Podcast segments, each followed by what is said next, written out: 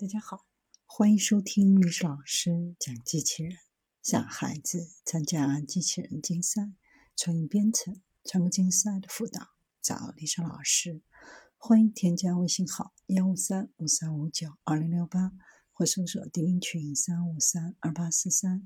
今天历史老师给大家分享的是：能拿金箍棒还能修铁路，科幻电影里的机器人正在成为现实。约二点五米高的机器人是个什么概念呢？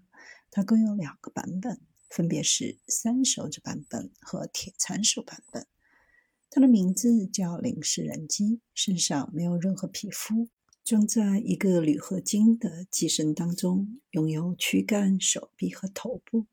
头很小，甚至比手掌还小。另一个版本的机器人，每只手有三个手指来抓握物体。测试的时候能够抓起聚合物的棍棒和足球。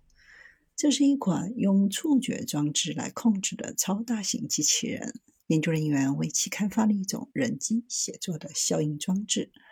机器人位于一个高平台上，操作者在几米远的地方戴着一款虚拟现实 VR 的头盔来控制机器人。头盔上带有不同的操纵杆。这样，操作员的任何动作都会立即由机器人表现出来。通过这些感官数据，当操作人员移动手臂时，机器人也会做出类似动作。这种由触觉设备控制的巨型人形机器人与平时看到的人形机器人不太相同。特殊情况下，类人机器人确实需要更大尺寸，因此在建筑工地和自然灾害地区非常有帮助。机器人最重要的部分是手，能够握持棍子和足球。组装机器人的时候，工作人员将一个人形上身机器人附着在一个大型机械臂的尖端，伴随着工作人员在地面指挥台，机器人就像在太空中飞来飞去一样自由工作。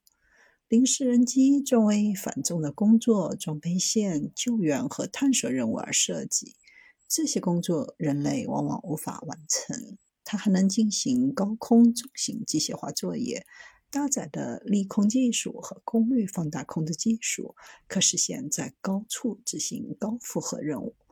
在铁路维修等环境当中，也能轻松拿起巨型物品。这种能举起大重量物品的巨型机器人，被认为是未来的趋势之一。